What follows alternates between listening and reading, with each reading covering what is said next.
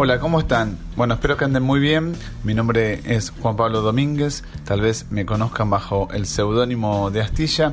Y esto que están pronto a escuchar se denomina El Copetín de Astilla. Sería una extensión de lo que supo ser la columna que yo mantuve durante muchos años en la revista Headbangers. En aquella columna enlistaba mis grupos o mis situaciones favoritas así al azar, sin ningún criterio y básicamente es lo que voy a mantener en estos audios. Este es el primero de ellos, espero que lo disfruten y me pareció conveniente comenzar y dar inicio a esta saga con un artista nacional. Los otros días estuve viendo Relámpago en la Oscuridad, que relata la vida de Alberto Beto Samarvide, el cantante tal vez más emblemático del heavy metal en la Argentina. Relámpago en la Oscuridad es un documental o, si prefieren, rockumental eh, dirigido por Germán Fernández y Pablo Montelau. Es una película que no solo repasa la vida del cantante, sino que eh, hace como una vinculación entre su pasado y su presente donde se ensalta y se enaltece la figura del Beto Samarvide. Para mí una, una, persona que siempre estuvo como mediáticamente, mm, no sé si tan bien considerada. A ver, de los antiguos B8, eh, tristemente ha fallecido Osvaldo Civile. Robo que también tiene una participación bastante escueta en los medios en el sentido de de sus declaraciones, no son tan estruendosas y bueno, por supuesto Ricardo es que se lleva las mayores miradas, el mayor protagonismo, etcétera. El Beto siempre me pareció una persona muy pensante y de decir sin filtros lo que lo que considere correcto o no y me parece que eligiendo sus palabras no logró el mismo impacto mediático que Ricardo.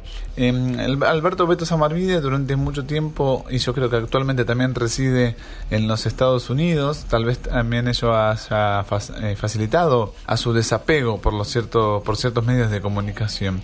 Lo cierto es que los directores para mí acertaron en rescatar esta figura del heavy metal y yo diría ya de la música argentina. Este, el Beto Samarvide tiene una historia muy rica que contar y viendo el documental creo que esa gente que vivió esa época fines de los 70, comienzos de los 80 se la bancaba de verdad.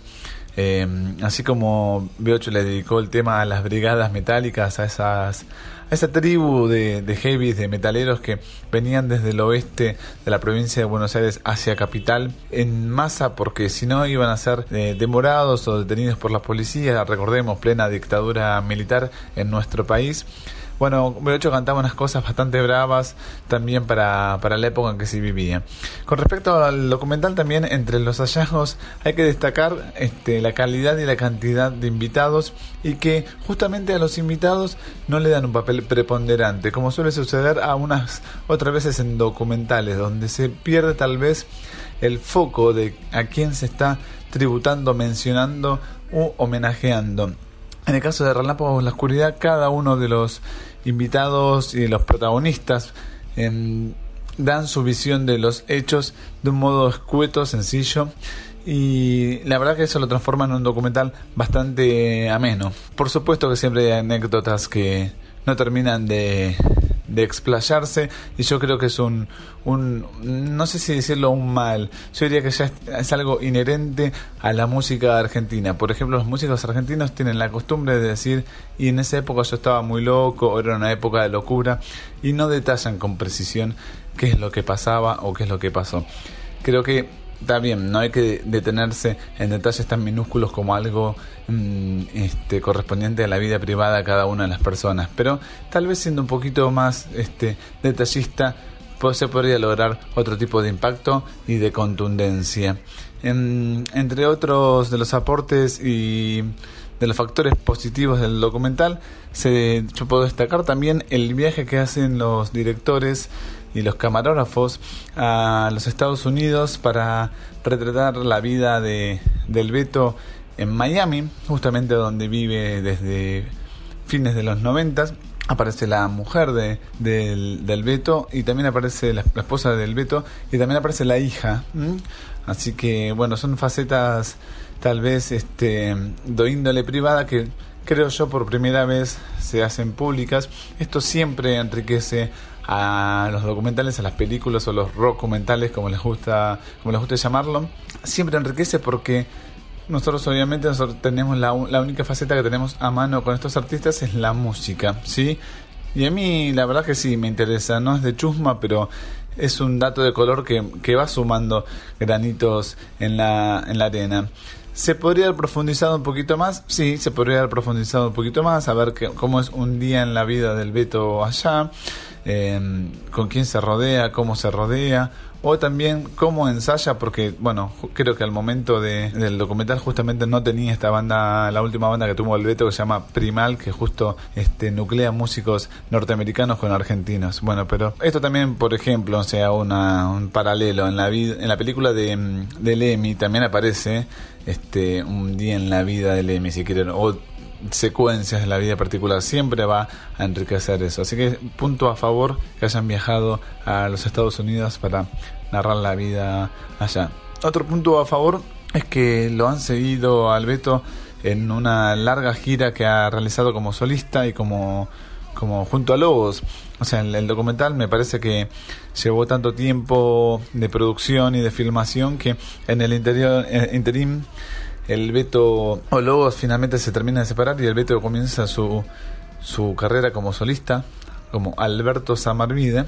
En, este, en esta travesía lo acompañan en una camioneta de gira donde recorren las distintas provincias del país y también este, localidades del Gran Buenos Aires, pero me parece que el, punto culmine está justamente en la presentación que realizó el Beto en Groove en el recinto de Palermo, donde para los bices se unió luego de muchos años de, de no compartir espacio en las tablas, eh, se unió, decía, este, Ricardo Llorio junto al Beto Samarvide para interpretar algunas canciones de B8. Entonces, luego de haber filmado tanto material, contar con ese material fílmico de distintos ángulos, distintas cámaras, me parece que eso también está muy bueno y de hecho es de las partes más emotivas, si no la más emotiva del documental. Justamente Ricardo también participa entre los invitados y verlo a Ricardo con los anteojos espejados es es algo que no se consigue en Hollywood. Así que me causó también mucha gracia, me, me despertó una sonrisa y me parece que, que está buenísimo. Eh, Ricardo, por supuesto, te suma, por más que hable de, en un documental de abejas, me parece interesante y divertido escucharlo, pero acá creo que tiene, obviamente tiene mayor sintonía y lo que dice también es bastante contundente con respecto al Beto Samarvide. También me gustó que hayan este, le hayan dado lugar a los músicos que rodean o rodeaban en aquel momento al Beto.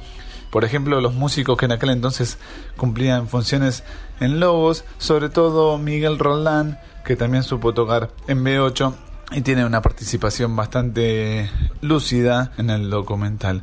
Para mí algunas cosas que han quedado en el tintero, ah, por momentos este hay como ciertas este ciertos vacíos, ciertos baches de las presentaciones en vivo por ahí con un dos tres temitas ya hubiera sido suficiente y eh, hubiera extendido tal vez un poco más lo que yo les decía anteriormente. La, un día en la vida del Beto, por ejemplo, aquí en Buenos Aires, cuando viene se reencuentra con su madre, que es una parte bastante emotiva, también está el hermano, pero a mí me gusta saber esa trastienda que hay detrás de todo eso en en la vida de un artista. También el documental hace mucho hincapié en B8, lo cual por supuesto era imprescindible y me parece perfecto, pero deja un tanto de lado a Lobos, lamentablemente, y Lobos, para mí, a mi entender, ha editado uno de los cinco mejores discos de heavy metal de la historia del, de la República Argentina, me estoy refiriendo a la industria del poder, y con Lobos ha logrado cierta repercusión, no olvidemos que Lobos ha tocado como soporte de Kiss en el Estadio de Obras Sanitarias, en el side show que había hecho Kiss en el año 1994, luego de haberse presentado en el Monsters of Rock. Eh, también Lobos tocó en, el Monsters de 1995 96, no recuerdo. A ver, eh, se podría haber hablado un poquito más de, esa carrera, esa participación de, del Beto.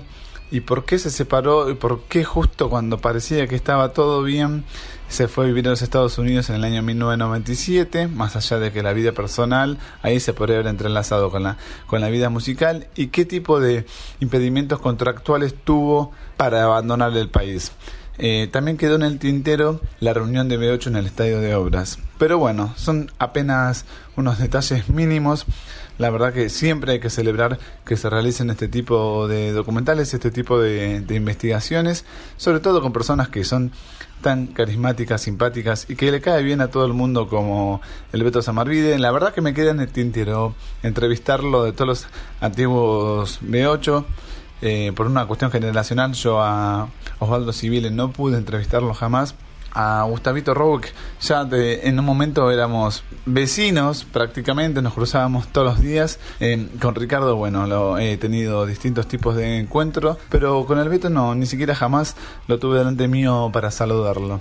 Me queda en el tintero entrevistarlo, espero realizarlo de aquí a, a, un tiempo corto. Y les tengo que recomendar también, por si no lo sabían, una aplicación para celular que también cuenta con una aplicación para la computadora llamada cine.ar. Cine.ar, así se registran, es gratuito el login.